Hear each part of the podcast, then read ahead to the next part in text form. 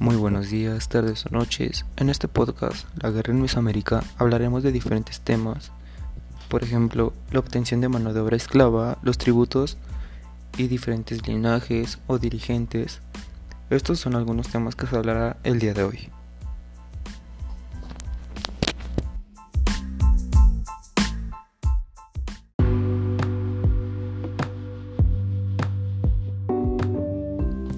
El papel de la guerra fue esencial para la conformación de Mesoamérica como área cultural. El patrón de difusión e integración cultural de Mesoamérica se relaciona claramente con las historias de sus expansiones militares. Es sumamente probable que la guerra fuera el ámbito ideal para la captura de víctimas para sacrificios para los rituales, como aún pueden apreciarse en diversas estelas encontradas en sitios arqueológicos, por ejemplo en México, Chiapas, Veracruz incluso Puebla.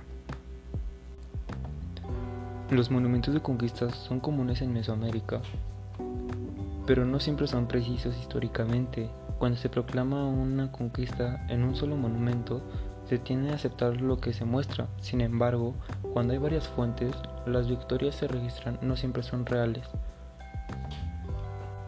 Los territorios de los pueblos mesoamericanos fueron modificados constantemente por las empresas militares la arquitectura también de acuerdo de su entorno y para defender y atacar, principalmente fortificaciones que delimitaban dominios que debían ser protegidos. La ciudad de Dos Pilas, en el Petenmaya, levantó grandes murallas y delimitó físicamente sus accesos para frenar a todo posible intruso. Este es uno de los tantos ejemplos que existen en Mesoamérica.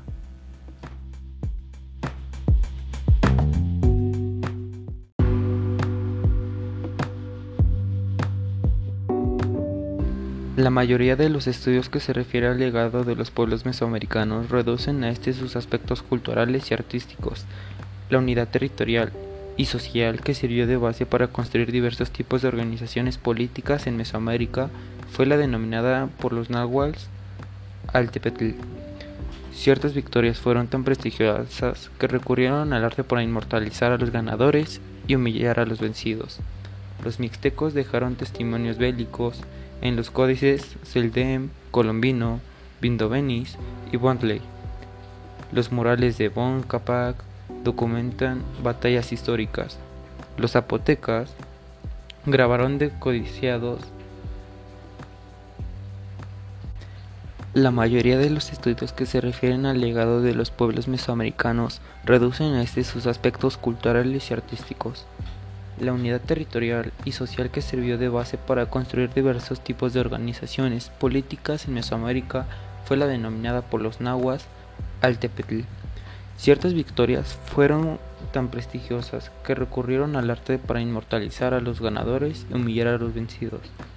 Por ejemplo, los mixtecos dejaron testimonios bélicos en los códices Seldem, Colombino, Pindovenis y Bondley, al igual que los morales de Bonaparte.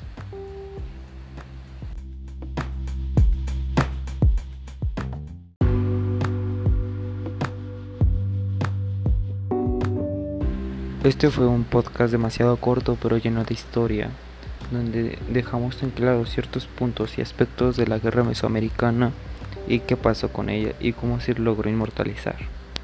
Esperen el siguiente podcast muy pronto y les deseo un buen día, una buena tarde o una buena noche. Hasta luego.